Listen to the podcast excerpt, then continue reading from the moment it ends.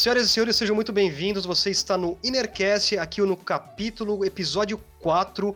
E hoje eu lhes trago aqui do meu lado, que você está vendo, o senhor Fabel e abaixo de mim, senhor Roberto. Olá, senhores. Tudo bem com Boa os senhores? noite. Boa noite, Excelente. internet. Perfeito, maravilha. E, senhor Roberto, por favor, puxe a pauta então, vamos iniciar, por gentileza. Vou repetir o que eu sempre falo. Você que tá assistindo e você que tá ouvindo já sabe do que a gente vai falar, porque você leu aí. na- Deixa eu né? comentar uma no coisa, por título. favor. Gosto do seu jeito de pensar, pode prosseguir. Pois bem, obrigado. É, obrigado pela parte que me toca. Pois bem, então você já sabe do que a gente vai falar. A gente vai falar de games e várias outras coisas. E do, jeito- do que a gente quiser também. Enfim, a pauta é livre também. Na verdade, a gente fala do que a gente E- gosta que pode ser interessante pros outros, né? O que é interessante pra gente, mas que pode ser interessante pros outros e tudo depende. Tudo bem. Não, mas enfim, gente, eu quero começar com uma pergunta que, eu, que, eu, que me passou pela cabeça enquanto eu tava lendo a pauta e procurando coisas e enfim. Alguém lembra qual foi o primeiro contato com um joguinho de videogame? O primeiro jogo que você viu? Não importa se foi uma propaganda ou alguma coisa. Posso falar eu queria primeiro? saber se vocês lembram. Não, eu vou falar primeiro enquanto vocês pensam. Tá. Manda brasa. Rapidinho. O meu é rápido. Cara, o primeiro contato que eu tive com videogame na minha vida, eu acho que foi um jogo chamado Superstar Soccer, International Superstar Soccer, porque era um jogo de futebol, mas é que eu acho que eu era muito pequeno. E eu vi num fliperama de um boteco. Ah, Aí- versão de fliperama. Exatamente, o fliperama de boteco. E eu tava com alguém que eu não me lembro quem, sei lá. Enfim, eu sei que eu tinha ido pra casa de um tio meu com os meus pais. E a gente. E aí eu saí com essa pessoa que eu não lembro quem era, não sei se era um primo, sei lá. E a gente Seu foi nesse amigo. boteco. Eu não sei, eu não lembro, eu era pequeno. E aí lá tinha esse, esse fliperama. A gente foi no fliperama jogar. E por algum motivo que eu não, não, não sei porquê, na hora de escolher o time, eu escolhi o Japão, porque eu achei que o Japão era o melhor. Eu não sei por Hum. que que eu fiz isso. E deu certo? Sim, porque eu consegui até fazer um gol. E era, foi o primeiro contato, assim. eu- eu- provavelmente eu perdi, eu não lembro, mas eu lembro que eu fiz um gol e eu lembro que eu escolhi o Japão. Eu não sei porquê, não sei lá se era porque era Konami, né? De repente, sei lá, alguma coisa despertou na minha cabeça. Mas esse é o primeiro contato que eu lembro, assim, que eu tenho com um joguinho de videogame. Eu falei, cara, que maluco, né? E a gente controla as coisas que tá na TV. E vai, Giovanni, fala aí, qual foi o teu primeiro contato? Vamos lá. É que eu lembrei que quando eu era menor, que eu era menor de idade, né? O meu pai me deu um videogame chamado Odyssey. O seu era o Odyssey 2. Isso mesmo, que tinha o teclado, né? Que você podia digitar. Sim. Então esse foi o meu primeiro contato com videogame. Era 4 bits, Fábio? 8. É, 8 bits não. 8 bits. 8 bits, cara? 8 Caramba, mas o Nintendo NES é. O Nintendo NES é 8 bits também? Atari 2600 também. Hum. Então, Mas você lembra do joguinho? Eu de lembro. algum jogo, assim? Tá. só do console? tem, tem, tem um jogo muito. Tinha um jogo muito característico do Odyssey, que era o Pac-Man, o Come Come, né? E era um Come Come. Que era um clone, na verdade, né? Porque o Pac-Man não era do... é- Era um clone, porém assim. Só que era, era um Come Come muito dinâmico, cara. Um Pac-Man muito dinâmico. Era diferente, sabe? Era muito rápido. E era mais bem feitinho. O bichinho, ele, tinha as anteninhas. Era legal, assim. E esse é um jogo que. Um outro jogo que me marcou do Odyssey 2 também era, um, era o de Velho Oeste, que você tinha que jogar contra o outro oponente numa tela só, né? É, tinha, é, eu lembro que eu fiquei sabendo também que os Trapalhões também fizeram um jogo pro Odyssey na época. Os Trapalhões. Não, eles não fizeram um jogo. Pegaram um jogo que já existia. Não, não foi isso, Fabio? Ah, Provavelmente, né? Ah, não, É. desculpa. Não, fizeram isso com o Pelé. Pegaram um jogo que já existia com um personagem que já existia. Beleza. Aí colocaram a cara do Pelé e falaram que era um Pelé aqui no É, Brasil. são uns palette swaps, né? É o melhor que um brasileiro consegue fazer, principalmente na década de 80 e 90, né? Mas enfim. E esse jogo de faroeste, não era que tinha dois bonequinhos assim e no meio tinha tipo um cactus que era muito mal desenhado? perfeito, isso mesmo. Só que era legal porque você acertava, você acertava a planta e tinha que acertar o cara, era legal, cara. Era legal porque você interagia com outro jogador do lado, Sim, né? velho, era bacana. Depois eu tive um. Não, mas peraí, peraí. Deixa eu. Beleza. Ah, é Essa o foi tua primeira experiência? É, Foi? foi? minha, foi minha primeira experiência. Beleza. E você, Fabio? Então, a minha primeira experiência com videogame não sei se dá pra chamar de videogame, e também é um pouquinho meio traumático, né? Quando eu era criança, ainda morava no Taboão da Serra, né? Você morou no Taboão da Serra? Eu não sabia disso. Sim, é das minhas memórias mais remotas. A gente tá falando de 3, 4 anos de idade. Nossa. Meu pai tinha um Commodore VIC-20, né, o VIC-20. Ah, é. É, o antecessor do Commodore 64. A gente ligava numa televisão da Philco, daquela de gabinete de madeira, que tinha um, um vidro na frente da tela, e ela era monocromática. E o vidro era plano, então era Sim. tela plana. Tela plana, né? Aquele computador era uma caceta, porque assim, pra você carregar jogos, você tinha que pôr uma fita cassete, aí você tinha que dar o comando, aí Nossa. ele demorava pra caramba pra ler aquela fita cassete, e os comandos do tape deck, eles eram analógicos e mecânicos, né?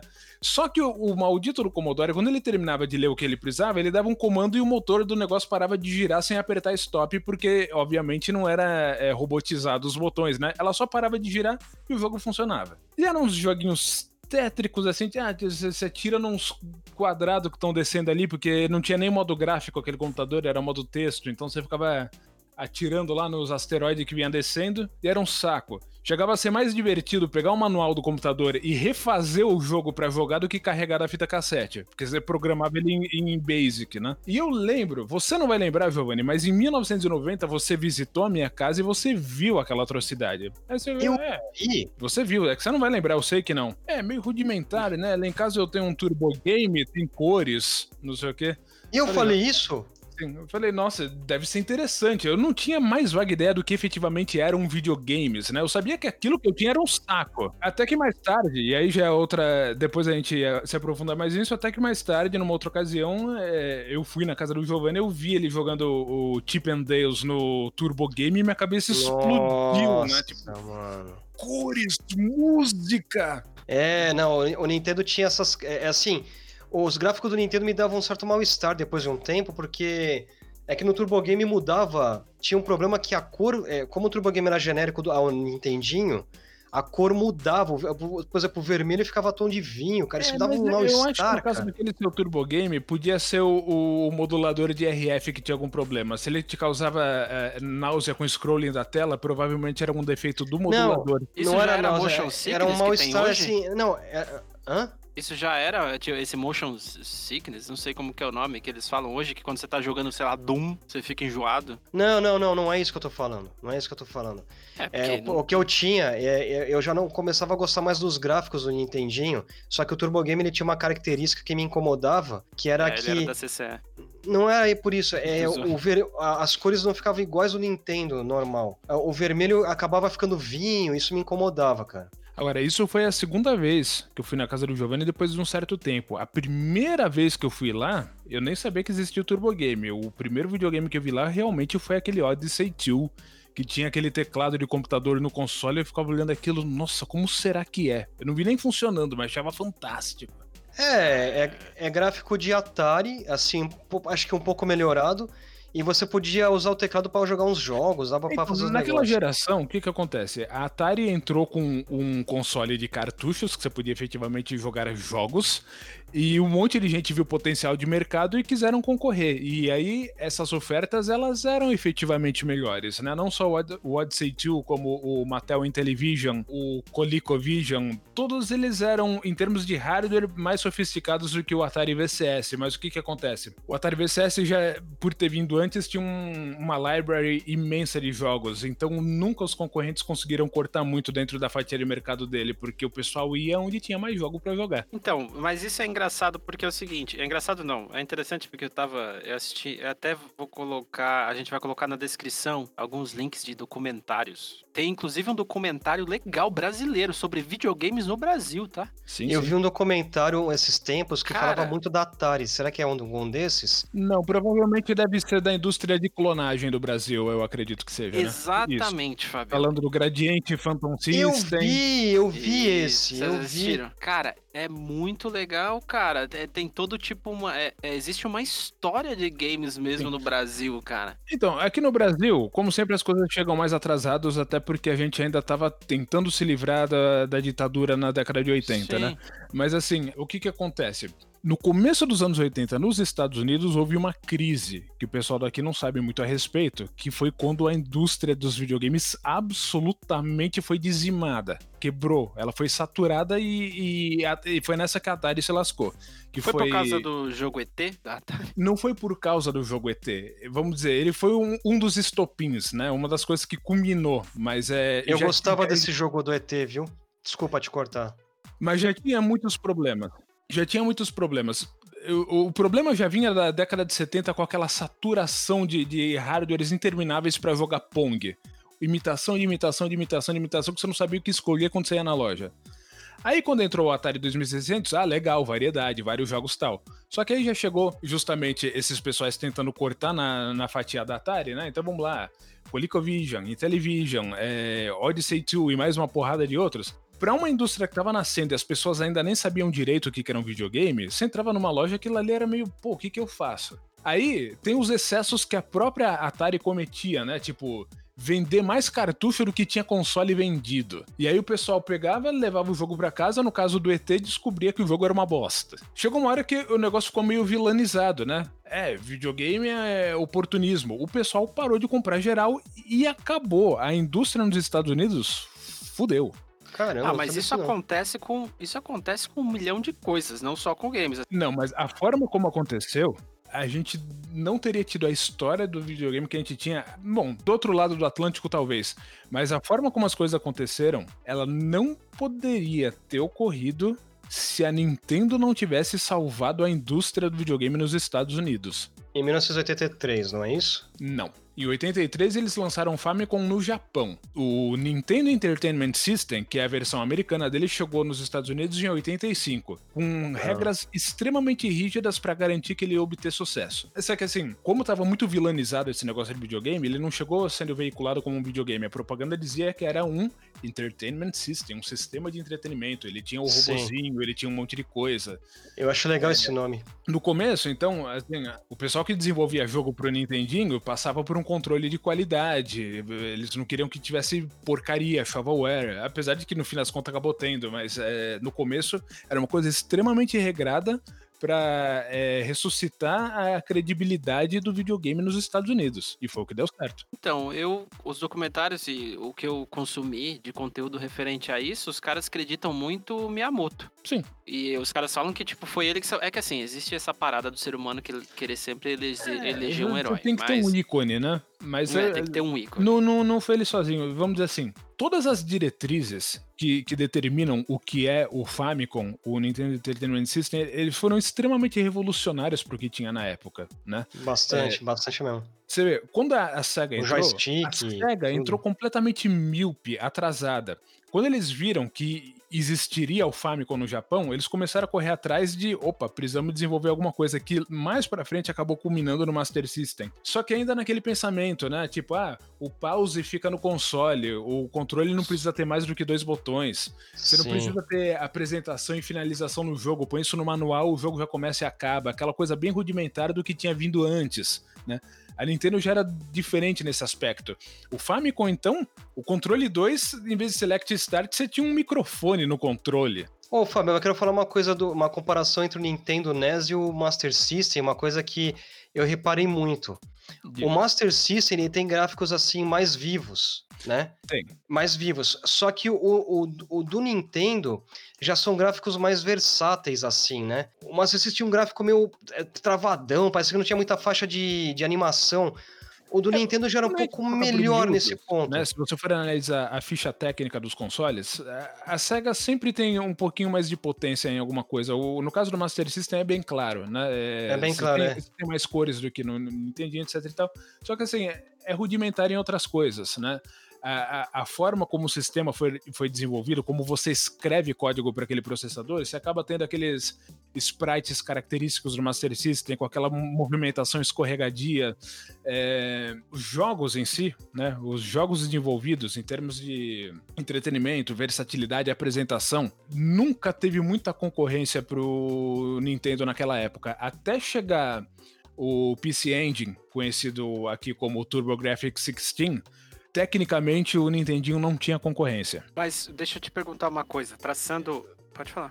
Pergunte. Não, eu ia perguntar o que é o PC, PC Engine, eu não lembro. Então, ele é um, um, console desenvolvido pela NEC, né, que a gente fala NEC, em conjunto com a Hudson Soft. Né? É um console que, é, assim, aqui no Brasil ele não tem visibilidade, por isso que você não sabe. Mas nos Estados Unidos, por exemplo, o TurboGrafx 16 ele era o terceiro colocado entre o Mega Drive e o Super Nintendo, era o TurboGrafx 16. Tá, mas assim, ó, traçando uma linha de Lembrei. tempo. Atari, depois NES. Então. Falando de, de mainstream, eu não tô falando que aconteceu no meio. Porque na minha cabeça é isso. Na década de 80, a Atari tinha conseguido tanto dinheiro e estava tão burra nas tomadas de decisões, querendo achar que a rampa que eles estavam era invencíveis, que assim, em 82 eles lançaram o Atari 5200, Imediatamente teve o crash e eles se lascaram. E o Atari 5200 era uma porcaria por causa daqueles controles que não funcionavam. E basicamente, junto com o Nintendinho, eles ainda tentaram lançar mais um que foi o Atari 7800, extremamente retrô. Você não via diferença daquela tranqueira pro 2600. E aí, quando o pessoal viu o Nintendo, aí que a Atari se enterrou de vez. Então, eu tô perguntando porque, falando em, em desenho de console, é um salto gigantesco você sair de um Atari para um, pra um NES, cara. Assim, o NES é, parece que é 10, 20 anos de diferença. Eu preciso falar um negócio. Tem um videogame que a gente não tá lembrando agora, mas é um videogame que ele tinha um controle e ele tinha uma bola no controle que se girava ela. Lembra desse vídeo que ele, ele, ele, tinha acabamento de madeira? Esse videogame não tô lembrando o nome, mas é um videogame era bem conhecido na época também do, do Atari ali, do Então, mas é você tá descrevendo uma coisa que tem várias, então preciso saber exatamente qual. Não, ele é um videogame assim, você guardava, você guardava os controles no próprio console. Ah, você tá falando do Intellivision, e ele não era Isso! madeira, era imitação. Isso. A gente já falou do Intellivision. Porra, Fábio, isso é uma enciclopédia, moleque. Calma. Então, voltando. Aí Nintendo, etc e tal, tal. O que que acontece? É, a partir daí a gente já começa a ver uma coisa meio problemática na indústria, que é o seguinte em vez de desenvolver tudo que se pode desenvolver com o que tem, ah, o concorrente está fazendo alguma coisa no mesmo patamar, então vamos pular para cima. Então imediatamente já chegou os 16 bits. Nem exploraram tudo que tinha para fazer nos 8 bits e já foram para os 16. Ah, mas isso faz parte da tecnologia. O lance é você ir, ir duplicando é. e no caso do PC Engine e do TurboGrafx 16, isso é uma jogada de marketing, porque o processador dele era 8 bits, o processador de vídeo era 16, mas o processador principal, mesmo a CPU, era 8. E mesmo assim ele levava o nome TurboGrafx 16. Só que aí que tá. Uhum. Ele era um videogame tão fodido que mesmo o Mega Drive e o Super Nintendo tendo vindo depois e ser efetivamente 16 bits, o porte de Street Fighter 2 mais parecido com o do arcade é o do TurboGrafx. PC Engine, né? Sim. É fantástico. É, é, é quase idêntico ao do arcade. Então, agora. Ah! Você gravou um vídeo. No, no Mega Drive, o Street Fighter 2 é completamente nerfado. Aquelas cores, o som. Mas, oh, mas no Super Nintendo é bom. Sim. No Super Nintendo, cara, eu, eu, eu tinha gosto de jogar o jogo de luta no Super Nintendo. Fatal Fury lá. De qualquer forma, no caso do Street Fighter 2, no TurboGrafx 16 é onde ele chegou mais próximo. O Super Nintendo não é perfeito. O gráfico é o mais próximo que tem do arcade, só que o que acontece? Eles usam aqueles instrumentos genéricos do Super Nintendo para música e não aquela música sintetizada do arcade. No caso da música, até o do Mega Drive é melhor. O Mega Drive, ele passava do Super Nintendo em música música, eu lembro. Eu achava algumas músicas melhores. Em raros casos, né? É, normalmente não. Mas o que, acontece? O, os timbres do Super Nintendo são muito bons, mas eles são bem genéricos. Você fica neles, basicamente. O Mega Drive, se você sabe programar uma síntese de FM, você faz uma coisa fantástica, tipo o Sonic. E se você não sabe, você faz uma sequência de peido, que nem é todos os jogos ocidentais desenvolvidos para Mega Drive. Então é uma questão de saber programar mais de qualquer coisa. O Mega Drive é mais versátil nesse caso. Sim. Ô, Fábio, deixa eu te falar uma coisa que é, me veio e eu acabei perdendo a hora de poder é, falar sobre isso. Mas você falou sobre a primeira experiência que você teve com um console de videogame. E você falou certo. de fita, que tinha que carregar o jogo numa fita cassete. Sim. É de a classe de áudio. Sim. É, eu lembro que eu já vi em algum lugar que um, os caras, eles captaram tá, por exemplo, um cara transmitia lá dos Estados Unidos, do raio que o parta, um som, alguma merda, e um cara aqui no Brasil com um rádio amador captava isso, gravava numa fita e conseguia jogar o joguinho. Caramba! É, aí aí já, já tem um meio de um quê de conto do vigário, né? Pode ser, não é impossível, só que o que acontece? Através de uma ligação telefônica, a gama de frequência ela é bastante encurtada. Você tem médios ali, você não tem grave nem agudo. E a codificação binária em áudio ela tem agudos acima da, da capacidade humana de ouvir. Então não, não, sei se numa ligação telefônica isso seria então, transmissível. Mas não era ligação. Era rádio, radiofrequência? Via rádio, é, rádio tipo amador mesmo. Poderia que ser. coisa, cara. Pode ser. Aí, sei lá, eu vi isso e falei, cara, será que maluco? Porque assim, tudo bem, essa conversão pra mim é tranquilo. Gravar na fita e depois virar jogo é de boa. O problema é sei lá, não sei, é possível fazer um joguinho caber numa fita desse jeito? Bom, também os jogos naquela época, né? Agora, uma pergunta que eu queria fazer para vocês, né? Hoje a gente tá vendo muito jogo 3D, né? Normal, é a tendência mesmo.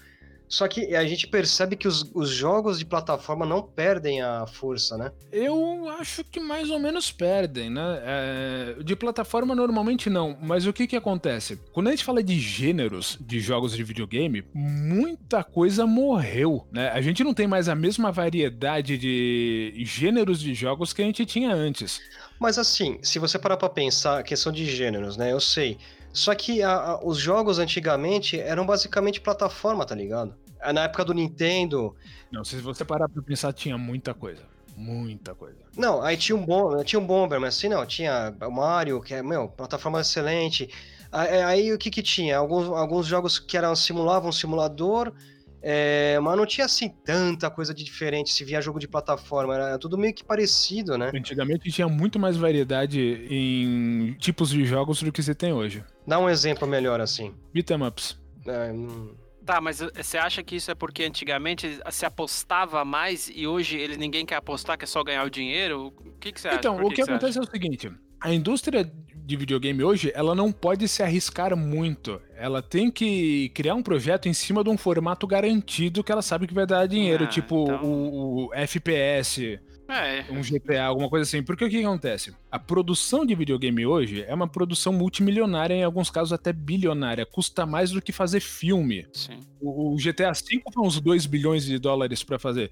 Se eles fazem um jogo desse que não vende, acabou o estúdio. Eles não acabou. podem correr risco. É, né? Então não, não, não, dá para ser experimental. É que isso aqui é uma coisa que eu queria chegar mais lá na frente, né? A gente ainda tem um pouco mais de anos 90 até chegar lá. Então, mas, mas... tudo bem, é, é isso que eu ia perguntar. A gente saiu do Atari, a gente chegou no NES. Tô falando da minha cabeça aqui, hein, gente. O que tá na minha memória.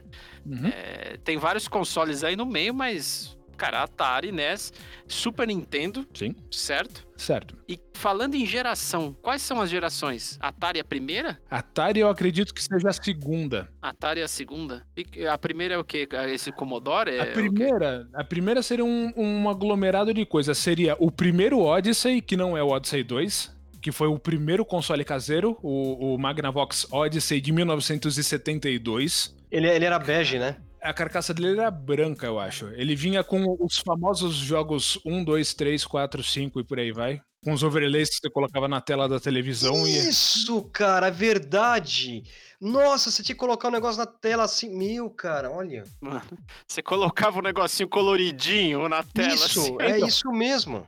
Isso daí, e, e, os clones de Pong, eles constituem a primeira geração de videogames. Entendi, entendi. Aí, segunda é Atari. Sim. Terceira é NES. Sim. Quarta é Super Nintendo. E Mega Drive. É, os Mega 16 Drive, bits é. são a quarta geração. A quarta geração. Como eu quis ganhar um, Mega um Super Nintendo, cara. Nossa. Eu sei, eu lembro. Eu lembro Era um sonho de oito, de sete anos da, da sua irmã que você ficava a cada presente que ela, ela abria uma caixinha desse tamanho, você falava videogame, videogame, cara, caralho. Não. Quando meu pai deu o Turbo Game, eu fiquei feliz, sabe? Eu falei, porra, agora tem um videogame. Mas eu queria depois um Super Nintendo, cara. Eu sei. Nossa, eu sei. como eu queria, mano. Então, não só eu não tinha naquela época interesse pelo Super Nintendo, eu tinha pelo Mega Drive, mas eu consegui ter o Mega Drive. Eu fiquei muito contente. O nosso amigo Alan também. Ele ganhou o Mega Drive 3 depois do NES. O 3 é que tinha aqueles seis e, botões. é, hum? e o Alan, o Alan teve um sonho tão engraçado, cara, que ele me contou, que foi assim, ele, ele também queria ganhar um videogame 16 bits, né? Daí ele, daí ele, ele me ligou dizendo um dia assim, cara, eu tive um sonho assim, eu sonhei que meu avô chegou de roupão no meu quarto pra, com uma caixa embrulhada assim, e falando que era, era um videogame, né? Que era o Mega Drive. Daí quando ele foi abrir o, o videogame, abriu a caixa e não tinha nada dentro. Daí ele olhou pra cá, pro vô dele assim, ué, cadê? Deu o vô dele, é que não deu pra comprar. e só deu uma caixa no sonho. Aí eu fiz uma história em quadrinhos disso dele, cara. Ficou engraçado pra caramba, só que eu perdi. Eu ia, eu ia perguntar se vocês fizeram alguma produção audiovisual disso, né? Porque o sonho de Alan são várias É. produções, né? Cara, mano, nem fa... eu tenho, eu passei pra DVD, eu, que- eu queria editar esse, acho que eu precisava da ajuda do Fábio aí. Eu precisava editar depois esse, esse vídeo porque eu quero colocar uns efeitos After Effects, né? Então, e voltando, no final dos 16 bits, a gente começa a notar uma tendência meio desgraçada da indústria de, por competição, querer ir mais pra frente do que o necessário, né? Você vê, antes mesmo de chegarem os 32 bits, né? é, PlayStation, Sega Saturn, etc e tal, a Atari, de novo, nas suas inúmeras decisões imbecis, ah, o pessoal tá com 16 bits aí, tem Mega Drive, tem Super Nintendo, então já é 1993, vamos lançar o Jaguar. E, e aí acabou. Nossa, eu nem lembro. né? Aí acabou a Atari. Ata é, para você saber, Roberto, é o seguinte: o Jaguar ele chegou no tempo do Mega Drive e do Super Nintendo. Só que ele tinha 64 bits. E era impossível de programar pra ele. Os caras não conseguiam fazer jogo pra aquela tranqueira. Ah, esse era o problema dele? Que legal, da hora. Ele tinha um sistema é, de coprocessamento aritmético em que você tinha um Motorola 68000, igual do Mega Drive, que todo mundo sabia programar, que era 16 bits, e você tinha lá um coprocessador que dava os outros 48, que ninguém Ah. sabia usar. Da hora. Caramba, mano. E fizeram um add-on de CD pra um console que não vendeu nada. Nossa, ainda tinha um gadget que você comprava. Mas ele tinha um gráfico legal, só que os, os jogos que saiu pro, pro Jaguar eram muito ruins. Eram muito ruins. Eu, eu vi sobre isso e, e também isso pecou. Cara, eu nem. Eu nunca ouvi falar, cara. Ô Fábio, mas na sequência, acho que logo quando lançou o Jaguar, não sei se foi logo assim, mas veio o Neo Geo, né? É, o, o Neo Geo é um caso à parte. Né? O Neo Geo, você não, não faz comparação dele com as outras coisas. Né? Tipo, ele existe num outro plano de todo o resto. O primeiro salto da, da indústria, eu acredito que quem deu foi a SEGA. Porque quando eles criaram o Mega Drive em 1988, foi para competir com o NES. Porque eles estavam tomando uma sova de venda da Nintendo. Na verdade, eles queriam cortar um pedaço do mercado da Nintendo para eles e não obtiveram muito êxito. Porque o Nintendinho destruía o Master System em todos os sentidos. Então eles pensaram assim: vamos partir para os 16 bits, já que no 8 não vai dar certo. E aí eles fizeram o Mega Drive. E o Mega Drive entrou arregaçando também com o Arregaçou Sonic. mesmo? Ah, ele não entrou arregaçando, porque o Sonic só apareceu em 91. Ele foi lançado que ano mesmo? No Japão em 88, nos Estados Unidos em 89. Cara, demorou três anos pra ele vir pro Brasil. Não, mas. Não, o Brasil é o Brasil, né? ninguém tá falando de Brasil. É. Cara, eu preciso falar uma coisa pra vocês. Quando o Mega Drive, quando a gente viu os 16 bits, parecia uma coisa de outro planeta. Você fala, mano, que gráfico é esse? Aí eu lembro que um É, é vizinho. por... Pode falar, Roberto. O que, que você ia falar? Não, eu ia falar que é o seguinte: a gente tem sempre esse baque com. Nova geração. Com nova, gera... com nova geração. É, pode ser, mas assim, é, o baque é porque é o dobro. S- Sim, é, e aí. Não é uma melhoria contínua. Do nada chega um cara e fala pra você, ó, tá vendo isso aqui que você jogava, esses palitinhos que você mexia? Então, agora é um Já é. bonequinho que tem até chapéu, velho. Não, quando o- um vizinho nosso ganhou o Mega Drive, o Selby, né, que é um amigo. o- Vocês, conhe- vocês chegaram. Acho que o Fábio não conheceu, conheceu o Fábio. Você conheceu o Selby? Eu sei que ele existe. Tá. É, Ele tinha um vizinho do lado lá, o Pedro. é, aí ele ganhou esse Mega Drive. E me chamaram pra ir lá ver. Ah, vem ver o Mega Drive. Quando eu cheguei na O Pedro, porta do da casa. Pedro, Paulo e Maiara? Isso. Quando eu cheguei na casa do Pedro, o Selby veio na porta assim: Giovanni, o Pedro ganhou o Mega Drive! E eu cheguei assim pra ver, né? Quando eu vi ele jogando Sonic, eu fiquei assim, cara. Falei, nossa, mano, olha isso, cara. Olha isso. Aí eu fui jogar, me deu, ah, joga aí. Eu, cara, eu fiquei assim, tava maravilhado com aquilo lá. Mas isso já era noventa e tantos, né? Cara, eu acho que era 92 no máximo. O Sonic, ele era impressionante de ver. E eu lembro que, assim, muito antes de eu ter a oportunidade de ter o meu Mega Drive, eu vi o Sonic e realmente você falava que coisa fantástica. Até se tornar comum esse negócio de emulação, eu pegar o Sonic pra jogar efetivamente, ver como é que é e falar, nossa, que bosta de jogo, né? Ah, mas quando eu vi, eu também, quando eu vi o Sonic pela primeira vez, quando eu vi o Mega Drive pela primeira vez, eu achei, eu achei muito foda quando eu vi o Sonic e tinha um joguinho de Fórmula 1 também. Eu falei, cara, Tinha, era- mano, Era, era que sensação também. Incrível. Que Mas- incrível, cara. O E Sonic. era bonitinho, as fitinhas, assim, era da Sim, hora, era um console assim, legal, é, cara. pequenininha, né? O- Uhum. O Sonic, o Sonic eu lembro que eu vi um documentário sobre ele, da todo do time do Sonic, né, trabalhando, era um programador só, do Sonic e, e sabe que o, o, Sonic ele tem uma particularidade que o Sonic ele é rápido, né? Então, é, quando o Sonic corre, às vezes ele passa da tela para dar aquela sensação que ele tá muito rápido. O cara falou que para fazer isso foi difícil fazer essa programação para dar essa sensação, né? Que às vezes ele, ele faz um loop lá, um, ele pula e ele passa da tela. E esse passar da tela foi difícil de montar essa programação, cara. Eu imagino, deve ter sido assim deixa, bem deixa, complicado. Deixa até, você falou um negócio interessante, Giovanni, porque e eu tenho uma dúvida, Fabio, porque porque uma coisa que me irritava no Mario. No que meu... Mario? Vai. Deixa vai, quieto. Prossegue, prossegue. prossegue. Vamos lá. Uma coisa que me irritava é, no Mario é que aconteceu o seguinte: é, no, Dy no Dynavision 3 que eu tinha, cara, tudo bem. Você não pode Mario andar pra 3? trás, cara. Não, não, não era Mario 3, não. Cara, gosto de 2, Não, pode, ele andava pra trás. Então, então, não. A tela não, não sim. scroll de volta. Ah, você, tá. Não, você... é verdade. Então, assim, é. pô, eu acabei de, de, passar uma caixinha com interrogação e ela tá meio aparecendo ainda. Ah, deixa eu ir ali pegar. já era, perdeu, segue o jogo, cara. Isso era uma decisão de design. O jogo ele era para ser daquele jeito. Os jogos que poderiam dar scroll pra trás davam. Eu achei que era limitação técnica, sei lá. Não. Agora, no Mega Man, no Nintendo, você podia voltar e quando você voltava de novo pra frente, tinha um inimigo lá te esperando de novo, cara. É, eles davam respawn. Que também é uma decisão de design. Interessante. Tecnicamente era possível. Agora, assim, uma coisa que eu sinto falta de ver de verdade, que é assim, é, o Fábio não, não deve ter assistido ainda essa série na Netflix, que é a Black Mirror. Aquela que não tem nada a ver com videogames? Não, então, tem. Porque tem, tem um episódio... Tem um episódio que tem. Que mostra o pessoal dessa época criando jogos. E conta a história de um rapaz que tá criando um jogo lá na casa dele. Então mostra um pouco de como que o pessoal fazia jogo, era como eram os escritórios na época. Tinha lá o cara com o seu computador na mesa e ele fazia o jogo lá e tal.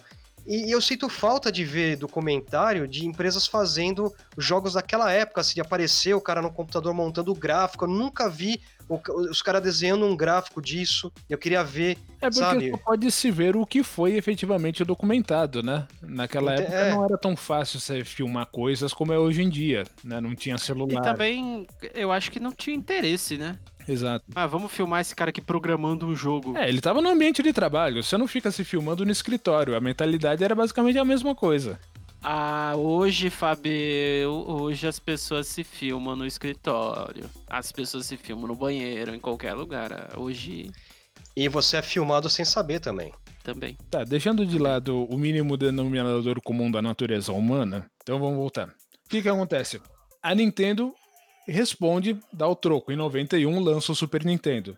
E é uma pena, porque assim, a gente sabe hoje que aqueles consoles de 8 bits que existiam naquela época, eles eram capazes de muito mais do que se foi explorado. E os de 16 bits também justamente por causa desse negócio de vamos desenvolver hardware cada vez melhor, mais fodástico, etc e tal, o negócio ia sendo podado antes da gente ver tudo que ele podia fazer. E a gente sabe disso hoje por causa dos entusiastas que até hoje desenvolvem Sim. jogos para Super Nintendo e Mega Drive. E eles não são uma equipe, não são uma, co uma corporação. São gente que criou ferramentas de desenvolvimento para esses consoles de 16 bits e faz coisas arregaçantes. Você pega um jogo novo de Mega Drive hoje e você fala, não é possível que o Mega Drive consiga rodar isso. E ele roda.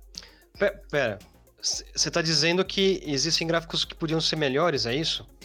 Tudo podia ser melhor. As ferramentas de desenvolvimento que o, o fabricante do console providenciava era o que tinha na época. É, acabava sendo uma programação muito mais baixo nível do que precisava ser com o que, é que, pode fazer hoje. É, porque naquela época o cara praticamente tinha que é, dizer pro transistor o que, que ele tinha que fazer. E hoje o cara tem uma ferramenta que ele escreve praticamente. É, hoje tem engines, né, de, de, de jogo. Até para portar Sim. fica fácil, né? É, esse jogo novo que saiu em 2019 pro Mega Drive, o Xenocrisis ele foi criado numa engine que, per que permitiu ele imediatamente ser portado pro Neo Geo, pro Dreamcast, pro Nintendo Switch, pro Xbox. Calma aí, Dino Crisis? Em 2019 criaram esse jogo pro Mega Drive? Crisis. Xeno Crisis. X-E-E-O. Eu quero ver esse jogo, eu preciso muito ver. Tá, ele vai estar em breve no Lame Game Channel. Ô Fábio, você falou uma coisa que eu reparava no Nintendo, tá? Porque assim, você pega os jogos que eram criados na década de 80, mais no meio ali e tal, eram jogos com gráfico pouca coisa, vai. Não era tão assim, não dava um salto muito maior em relação ao Atari. Era melhor, mas não era assim aquela coisa, nossa, né, cara? Só que você percebe jogos. melhor. Não, tudo bem, era melhor. Só que não era assim uma coisa assim, nossa, do que, que o podia- o Nintendo podia fazer. Porque você pega os jogos que eram Era assim. feitos ali em 1992, 93, cara. Teve um salto de gráfico muito, muito grande no, no próprio Nintendo. E depois também que eles começaram a usar, a colocar em alguns jogos o efeito parallax. No Tá, fundo. isso em 8 bits eu acho que não, hein? Colocaram no Nintendo. Tem, você vê isso, esse tipo, essa O simulação que é o efeito efeito. parallax? Parallax é quando você tem diversas camadas do, do fundo é, movimentando em velocidade diferente. Você tem o foreground movimentando mais rápido do que o background. E alguns jogos do Nintendo usaram isso. Que ele exigia uma programação à parte, porque assim, os, os videogames 16 bits, eles já tinham esse recurso meio que padrão para você poder fazer o jogo. Agora, no Nintendo, não. Eles tinham que fazer um esquema lá para poder dar esse efeito, né? E aí, e alguns jogos eles fizeram. E daí você fica pensando, poxa, né, cara? Você vê, é, porque assim, você sentia falta às vezes de alguns gráficos melhor, assim. Até o próprio Mega Man, cara, eu sinto falta, assim, o bonequinho era sempre igual, velho. Mas é- aí o, o próprio Mega Man usou, colocou efeito parallax numa fase lá que eu vi. Em poucos jogos, eu não lembro agora de cabeça quais jogos tinha esse efeito. Nem o próprio Mario usava efeito parallax. Não. O Super Mario 3 era bem feito, mas em nenhum momento eu vi o efeito parallax nem nas nuvens lá que você anda. Mas faz sentido que não tivesse, porque a gente tá falando agora de uma coisa puramente cosmética. E no caso de Mario, existe outras coisas ali que estão em muito mais importância na pauta do que simplesmente fazer gráficos arregaçantes pro pessoal pagar pau. O Mario 3, ele é um jogo que foi feito para ser a perfeição da plataforma em termos de jogabilidade. É, é bom mesmo. é Ah, bom. são, são outras prioridades. Ele escorregando, assim, aqueles negócios é bem legal. Voar, pega, vira Putz. a raposa, é muito louco. mano.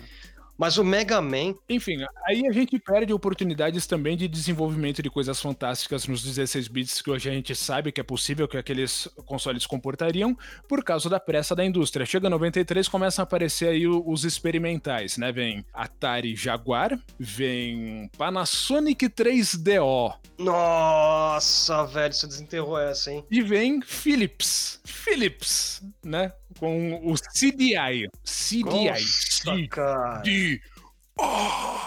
E como que eram os gráficos desses caras aí? Começa que, com exceção do Jaguar, nenhum deles foi feito para ser exclusivamente videogame. É mais para ter mídia interativa e não sei o quê. Ou seja, no fim das contas foi feito para vender jogo e era tudo uma porcaria. Então, assim, a história efetivamente ela continua a partir do PlayStation e Sega Saturn, né? Só que aí o que, que acontece? A gente perdeu um grande naco de conhecimento do desenvolvimento do videogame com isso, porque com isso entra o 3D. Então, quando a gente fala de pixel art, sprites, esse tipo de coisa, tudo isso foi deixado de lado em função da matriz Sim. tridimensional. E aí você fala, ah, isso daí existe, ou é coisa do passado, não tem mais importância, mas a questão é o seguinte: hoje, quando um desenvolvedor indie vai fazer um jogo, entre aspas, retrô, você vê que é uma arte perdida mesmo. Porque tá, o cara faz uma coisa ali em baixa resolução, joga uns efeitos pra dar uma cara de, de jogo velho. Mas a arte de cenário que se tinha sido otimizada, isso não tem mais, é uma caricatura. É uma coisa perdida mesmo. Mas a, não, só, não só pela arte, mas pela dificuldade de fazer o. Porque assim, eu imagino que hoje você construir um cenário desses com as ferramentas que você tem é muito mais fácil do que na época o cara ter que fazer com as ferramentas que Pixel ele art tinha é outra coisa. Você tem limitações de resolução, você tem limitação de cor. Você precisa fazer uma coisa que tem um apelo visual com esses poucos recursos. Ah, Você Então, tem que ser muito você- mais criativo. Exato. Pra fazer uma coisa bonita, que tem um apelo visual, um motivo, que fica bem bacana, não é tão fácil. Não basta ser programador, tem que ser artista e tem que ser um belo artista. Ô, Fá, mas também aconteceu aquele negócio assim. Ah, não, não, não, não muda muito esse jogo, porque a gente vai lançar 16 bits, então, pra não dar, é, né? É, com certeza tinha isso, muitas né? coisas, né? Você vê, ó, um jogo tipo Xenocrisis, que é um projeto de paixão que o cara fez querendo ganhar dinheiro, mas mais, mais com intenção de desenvolver um jogo do que pensando no dinheiro, porque pirataria de Mega Drive é iminente. Você querer lançar um jogo de Mega Drive hoje é pedir pra se lascar. Você vê o jogo, ele é fantástico em todos os aspectos. Ele tem apresentação, gráficos, som, tudo fantástico. Só que naquela época, quando a gente tá falando de corporação desenvolvendo o jogo, você tem desde as que queriam fazer um bom jogo pra estabelecer um nome no mercado, que nem Capcom e Konami, e você tinha os filha da puta querendo ganhar a grana mais rápida possível, tipo né, os nossos amiguinhos da LJN. Ai! Ah, lançou um filme novo no cinema. Vamos pegar o, o direito de propriedade e colocou um cocô dentro do cartucho pra vender o mais rápido possível antes que as pessoas descubram que isso é uma bosta. Não, aquela jogabilidade medonha, né? Que é um gráfico que você fica com ruim jogar, sabe? Sim, então, aí é, é o puro corporativismo nisso aí. Não, não houve interesse nenhum em se fazer um console. O interesse era fazer dinheiro. É a indústria. Exato. Então, assim, são propostas diferentes. Aí, beleza. Na quinta geração, a gente tem aí os primeiros 3D, feios pra caramba, por sinal. Eu lembro da primeira vez que eu vi um jogo 3D, é, acho que foi o Street Fighter EX no arcade num shopping. Ai, credo. E eu olhei pro Zangief dando aquele, aquela girada de braço, aquele monte de quadrado empilhado um em cima do outro. Eu falei, que diabo é isso? Tá, e o que, que você achou daquele jogo de luta que era. Ele era, acho que específico do Mega Drive, com aquele. 3, é, que, que você colocava no Mega Drive pra dar o 3D, lembra? Que você colocava? É, Aí veio um jogo chamado Virtual Fighter. Virtua Fighter. Virtua Fighter. Ele existia só pra Mega Drive e daí eles fizeram pro 32X também. Isso, 32X, é. Não, o 32X eu não preciso falar nada. O- Os dados dizem por si só, ele foi um fracasso de venda. Até porque ele foi uma feira da putice da SEGA. Ele não mudava muito, não, cara. Ele poderia melhorar, porque ele tinha um processador de 32 bits, né? Só que o que que acontece? Quando ele foi anunciado no- nos Estados Unidos, o pessoal já sabia por revista que o Saturno já estava para sair no Japão, em meses. Quem que ia comprar um 32X sabendo que estava para chegar o Sega Saturno? Com mídia de CD. Não, é, então, mas ah, ninguém, né? O cara quer o que tá de mais avançado, né? Pois é. E, assim, a SEGA, depois do Mega Drive, que foi os anos de ouro dela, ela cometeu um equívoco atrás do outro. Quando chegou o Saturno, o Saturno é uma coisa incompreensível. Ele não tinha um Sonic de plataforma. Ele não tinha o Streets of Rage. São jogos que a própria SEGA desenvolvia. Pra que, que você ia comprar um Sega Saturno? Sendo que tinha um PlayStation, que nos Estados Unidos lançou mais barato do que o Saturno e teve todos os jogos do mundo. E, e você sabe que o Streets of Rage foi feito pra competir com aquele jogo do Super Nintendo. Não é do Super Nintendo. O Streets of Rage foi feito pra competir com Final Fight, que é da Capcom. Né? Por acaso, a Capcom é, colocou. Mas ficou exclusivo pro Super NES. Primeiro era, mas depois lançaram pro Sega CD. E a versão do Sega CD você pode dizer que é melhor que a do Super Nintendo, porque dá pra jogar de dois. A do Super Nintendo não dá. Não dá. Nossa, cara. Que vacilo, hein? Dessa galera. Pois É é. engraçado ah, essa atitude da, da SEGA, Fábio, porque com relação ao Sega Saturn, porque hoje tudo gira em torno de franquias, né? Então, assim, você tem Microsoft e Sony, né? Disputando. E na hora que você vai escolher um videogame, você pensa nos jogos é, exclusivos de cada uma. Sim. Hoje tem tão pouca diferença entre PlayStation e Xbox que não dá pra justificar. As coisas que lançam de third party como exclusivo em um, você sabe que em dois meses vai estar no outro. Ah, mais ou menos. O- God of o- War, o- PlayStation. é, Halo, Isso, God of War é PlayStation, Xbox, o Halo, é Halo. isso, do Xbox, que mais? Agora o Google ia lançar um videogame aí, né? Esqueci o Não. nome. É... Não é um videogame, é uma plataforma chamada Stadia, mas eu acho que isso aí não tá nem no escopo do nosso vídeo. Já é, É, não, é. é. É uma coisa é. extremamente burra, uma coisa que a gente já sabia que ia dar errado antes de ter sido lançado e agora deixa morrer. Um dia Foi a gente meio abafado. É, Sim. porque é uma burrice. Então, de novo, a SEGA querendo voltar aos tempos glóriosos do Mega Drive depois do, do fracasso do Saturno, não, a gente tem que correr e tem que lançar alguma coisa. Então, assim, tinha pouco tempo de Saturno, eles já vêm com o Dreamcast, que é pra dar mais um tapa na cara dos fãs, né? Tipo assim, toma um videogame novo, compra aí, não tá dando certo, vai comprando que uma hora dá.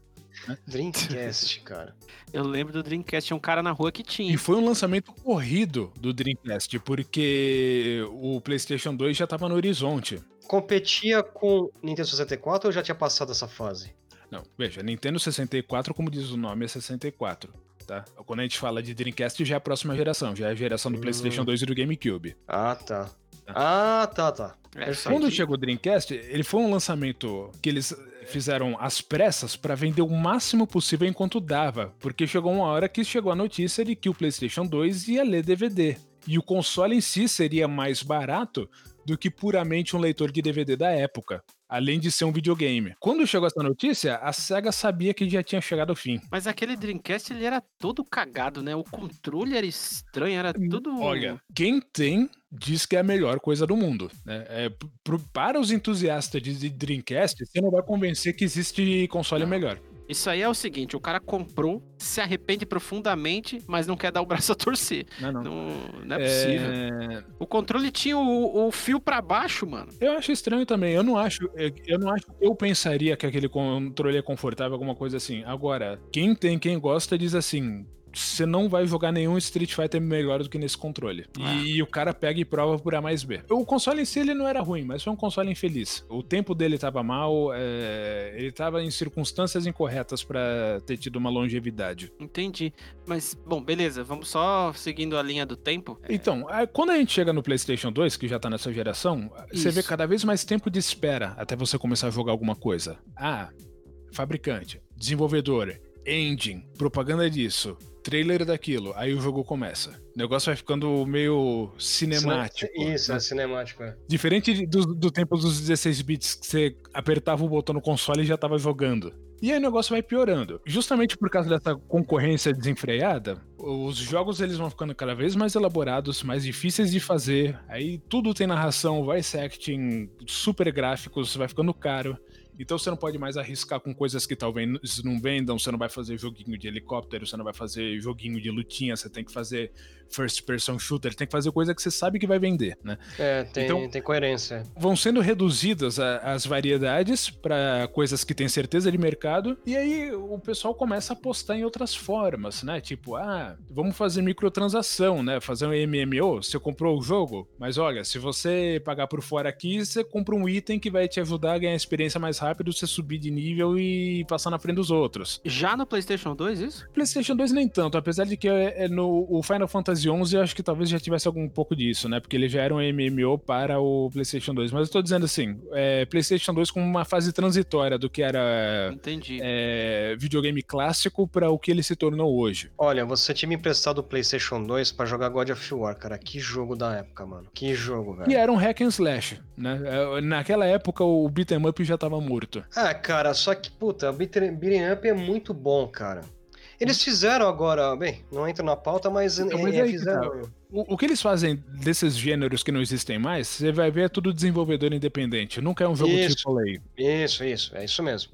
Pode falar, Aí- Fábio, eu ia comentar outra coisa. Continuando, e aí vão, vão vindo essas práticas cada vez mais escusas, né? Tem, existe jogo de corrida pra celular, acho que não sei quem desenvolve, se é EA, alguma coisa do gênero, mas assim, um, você compra o jogo, aí tem um catálogo infinito de carros e coisas que você pode comprar pra colocar nos carros. Quando você vai ver, você gastou 200 dólares com o jogo só por causa das microtransações, que é um absurdo. E aí vem outras coisas, né? Ah, temos que fazer um jogo novo, o estúdio tá sem dinheiro. Vamos colocar a versão pré-alfa semi-funcional na loja, o pessoal vai comprar achando que é um, um- um jogo inteiro, vai se lascar, mas pelo menos o pessoal comprando na pré-venda, eles estão financiando a gente pra gente desenvolver os DLCs que vão corrigir o jogo e tornar ele jogável, né? Os download contents. E quando o DLC estiver pronto, a gente vende o DLC também. Eu ia comentar sobre isso porque, assim, hoje você compra um jogo, qualquer jogo, você compra um jogo, aí você chega em casa, você coloca o jogo, vou jogar o jogo. Aí aparece, é só um minuto que a gente tá fazendo 4 GB de downloading aqui. Então, isso é um caso à parte. Quando é só pra atualizar o sistema pra rodar o jogo, você ainda entende. Mas assim, quando você compra o jogo, ele é tão bugado que você não consegue jogar. Ah, mas tudo bem, tá vindo um DLC que corrige todos esses problemas. Só que você vai ter que comprar o DLC também. Não, tudo bem, você tem que comprar. O DLC comprar já Aí é é horrível. legal, né? Então, é pior ainda. Só que assim, pô, você. Veja, a gente tá traçando a história aqui. O cara lançava um cartucho, malandro, ou ele fazia aquela merda muito bem feita, não tinha. Ah, quando o cara chegar em casa, a gente descobrir alguma coisa, a gente mandou a atualização É do aí que vem a pra ele. novidade. Tinha cartucho sim que tinha problema e não tinha Sim. como arrumar. Existiam bugs. Sempre. Ah, ok. é, a, a gente explora glitch no- no- nos jogos de 8 e 16 bits justamente porque eles tinham bugs, apesar de que não era nada egrégio, não era coisa assim proposital como é hoje em dia. E os jogos em termos de programação ficaram mais complexos também, né? Mas isso não justifica a imoralidade da indústria. Eu sei, ficou mais complexo, mas a indústria também ficou ficou mais rica, né? Um caso de imoralidade no tempo dos 8 bits é a maldita Raresoft, empresa desgraçada que eu acho que não devia nem nunca ter existido, que lançaram aquele Battletoads. E a versão, a versão Que não é europeia bem feito por Nintendo, cara. não é. Ah, é Que bem pra- feito. O movimento dos sapos ali é muito bom, cara. Seguinte, a versão europeia, porque é um estúdio inglês, ela funciona muito bem. A versão americana, você tá jogando de dois. Você joga, joga, passa o turbotano, joga as fasezinhas. Você jogar no Klinger Winger, o player 2 não mexe. Ele fica parado. Você morre da game over. Mas é bug isso aí. Sim. Só que o jogo em si, a mo- a movimentação, e quando fizeram com Double Dragon, cara, cara, era muito Nossa, bom. Aquela movimentação, os efeitos, a- os bichos batendo. Cara, era bem feito, mano. Não era. não era. Um jogo desenvolvido pela Tecno Japan, eu até concordo. Agora, quando você fala Battletoads and Double Dragon, ele não foi desenvolvido pela Tecno Japan, foi desenvolvido pela Rare. Então, o- é a mesma coisa que o Billy e o Jimmy ser mais dois sapos. Eles se movimentam que nem aqueles sapos. Não tem a jogabilidade do Double Dragon. Foi um cash-in. É, ele substituiu o Sprite, né? De sapo. O Battletoads, sinto muito, é muito inferior ao Double Dragon em tudo. Ah, e tem uma outra coisa. No jogo do é, Battletoads e Double Dragon juntos, eles já estavam usando em alguns outros tipos de efeitos nesse jogo. Por exemplo, na, na primeira fase, aparecia aquela mão com bolinhas, aquilo ali é um efeito legal. Aí tinha aquele efeito também da. Quando você entra na nave, na primeira nave, o chão já era distorção de, de, de sprite. Que nem eles fizeram no Street Fighter. Você tá se prendendo de novo na perfumaria. Isso não fala nada sobre jogabilidade. A jogabilidade não era boa. Ah, eu gostei, eu achava boa. Ah, mas cara. essas perfumarias vendem, hein, Fabio? É, pois é. Pra gente que não é o Giovanni, por exemplo, vende bem. Mas ó, eu achava bem feito a movimentação, a interação com, com o inimigo, era legal, cara. Bem- Tem jogo de Nintendo que era muito durão, velho. Em comparado a esses outros aí, era, era top, cara, pra, pra Quando você fala assim. durão, você, você quer dizer assim, meio travado, né? Tem, tem um jogo assim que você pulava, o cara parecia uma folha. Porque ele caía, não tinha. Você não tinha aquela coisa. Você pega o Mega Man, é legal pra caramba. Você sente o peso do Mega Man. Quando ele pula assim, que tem aquela transição de, de imagem, ele fica no ar, assim, era bem feito aqueles efeitos, sabe? Isso é legal, cara. E, e- e no Battletoads e no Dragon tinha um pouco dessas coisas também. No Mario, eles usavam na movimentação de quando ele escorregava, quando ele voava. Cara, tinha tudo isso que era. Fazia o diferencial, né? Não precisava ter aquele efeito parallax, mas Uhum. era um diferencial, né? Sim. É. Bom, e aí a indústria de videogame acabou virando o que virou, né? Pera aí, É. Fabio, seu som ficou bem abafado. Tá. Mas tudo bem. Não, só continuando pra gente concluir, eu acho. Não sei. Vai lá, manda Mas brasa. assim, a gente passou do PlayStation 2 pro 3 agora, certo? Vai gente entrar os no cinco dois. agora. Não, eu sei. Tô falando dentro da nossa cronologia aqui do gente fala episódio. do PlayStation 3, a gente já tá na modernidade, vamos dizer assim. É, o- o- as regras, elas se permaneceram mais ou menos da mesma forma até o presente momento, né? Não, eu entendi, mas o que eu queria dizer assim é que eu acho que a partir do PlayStation 3, um pouco do 2, mas é que é uma transição, as coisas não acontecem de um dia pro outro. Mas assim, eu não lembro de antigamente ter tanto hype de jogo. Hoje, o cara fala, o cara vai lançar um jogo em 2040, ele começa a lançar coisas hoje. Ele já cria, o- o- já tem é, perfil no Twitter, perfil não sei aonde, já tem site. Aí fica todo esse hype, sabe? Uma pré-venda, né? Tem, você pode comprar, né? A expectativa de recuperação do, do investimento do desenvolvedor é- tá nas centenas de milhões. Então tem que ser. É, então, e eu acho engraçado, porque assim, você tem todo esse, esse tempo, o cara fala, ó, vou lançar um jogo daqui três anos. Aí tem todo um hype, aí tem. é, eles. é, ah, tem os dubladores. Aí vai falar, ó, fulano, o, sei lá, Samuel L. Jackson dublou não sei quem no jogo. Vai dublar, ou vai dublar, melhor dizendo. Aí, Uhum. sabe, tem todo esse hype que eles criam, a comunidade de gamers fica maluca, né? Nossa, vai vir um jogo, pelo amor de Deus, vai ser o melhor jogo do mundo. É, criado todo esse hype em cima do negócio. Aí chega, eles lançam o jogo, você vai na lojinha, você compra o jogo, você coloca o jogo no seu console e 4 GB de atualização. Sim. Mas, cara, vocês começaram a fazer um negócio faz 5 anos, não deu pra fazer direito? Então, às vezes não é simplesmente fazer dire- eh, direito. Quando qualquer coisa que não põe a mão no seu bolso, no caso de uma atualização de sistema para um jogo rodar, não quer dizer necessariamente que é algum defeito ou bug. Pode ser, pode perfeitamente bem ser, mas muitas vezes ele simplesmente precisa adequar o firmware do seu console para aquele jogo em alguma, Ah, em alguma capacidade. É, pode ser, então, tudo bem, é, com exceção disso, mas é que eu digo assim, Fabio, você na, na década de 90, você ia numa. Eu não comprava jogos, a gente alugava. É, eu Comprar também. jogo era outra E realidade. A gente ia no locador, a gente escolhia um joguinho, ok? A gente voltava pra casa correndo, mas correndo mesmo. Pra Pra poder chegar em casa e pôr a fita. E malandro, você coloca a fita, liga, o- eh, você liga o videogame, pum, tá lá o jogo, dá-lhe jogar. Apresentação, você entende um pouco da história, o que tá acontecendo. Sabe, esse negócio de chegar em casa e colocar a, a porcaria do Blu-ray. Ah, puta, 4 GB de atualização. Bom, então beleza, acho que eu vou varrer o quintal enquanto isso. E quando você ia na locadora pra jogar uma geração nova? Que nem eu fui jogar Super Nintendo na Casa dos Games na Francisco Morato. Eu ia muito na Crash Games e na Casa dos Games. E eu fui jogar Super Nintendo na Casa dos Games, cara. Até meu pai falou: Nossa, Street Fighter, que jogo doido, cara. Não sei o quê. Era muito legal, mano. Era, eles tinham, eles faziam, as locadoras, elas, até no documentário que eu assisti, é parte da história dos games no Brasil, da cara. história, da história, com Porque certeza. a gente não é um país rico, é um país pobre, obviamente, até hoje é. E assim, você não tem condições de comprar jogo. Então o fato de você poder jogar um joguinho novo sem ter que gastar aqueles milhões de, de cruzeiros que você tinha que gastar, você gastava só uma parte. Então você. Porra, aquilo, né? É, Eu lembro que tinha uma locadora, tinha era pizzaria e locadora era o que mais tinha. Você Pois tinha é. uma pizzaria do rádio, só sobrou as pizzarias hoje, mas é, Era legal pra caramba, cara. Puta. E eu vou dizer, ainda bem que os nossos clones de Nintendinho, eles aceitavam tanto os cartuchos de 72 pinos como os de 60 também, porque você ia na locadora, você não tinha muito como escolher se o jogo era americano ou japonês. Verdade, cara. O meu, Dyna, o meu Dynavision, ele tinha dois lugares, dois, dois o slots. Turbo Game do você- Giovanni e o meu Top Game também. Tinha. que da Ô, hora, Fábio, cara. e qual era a diferença do Top Game pro Turbo Gamer? Controle. Ah, era a entrada.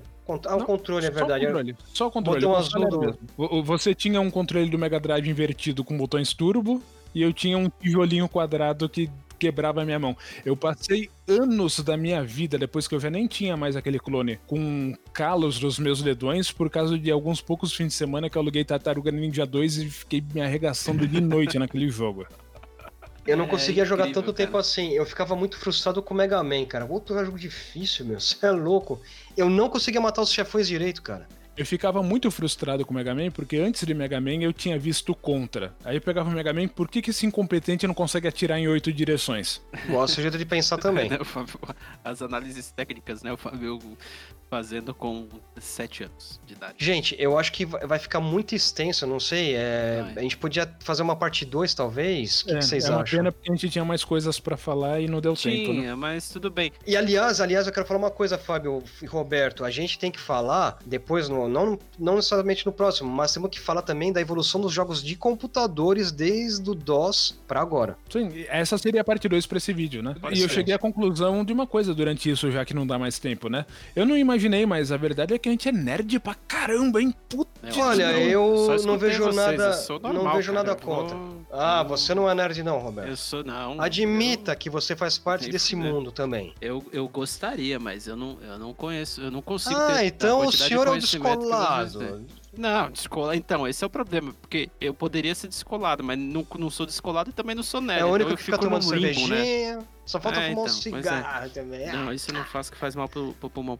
Mas assim, só pra concluir então esse episódio, que história incrível que é a história dos videogames, né? Cheia de é, evolução e coisas deixadas pra trás, né? Pois é. Saudosas coisas deixadas pra trás. É, é, são. É. Eu não sei, eu quero, eu quero muito escutar daqui 10 anos, 20 anos, o pessoal dessa geração de agora, de jogo online. é, Eu quero escutar pessoas fazendo o que a gente tá fazendo aqui, fazer um episódio falando sobre a época deles, pra entender como foi. Porque assim, a gente viveu uma época muito hardcore, assim, cara. Hoje o cara, meu, Eu acho que não vai ser igual o que a gente viveu. É, Na dou moral. uma previsão. O pessoal daqui a 20, 30 anos vai falar. Lembra 20, 30 anos atrás, quando a gente não precisava ter o dinheiro de uma casa pra comprar um computador ou um console? é, agora a gente precisa do dinheiro de duas. A diferença vai ser que não vai ter jogo nenhum pra jogar, só isso. É.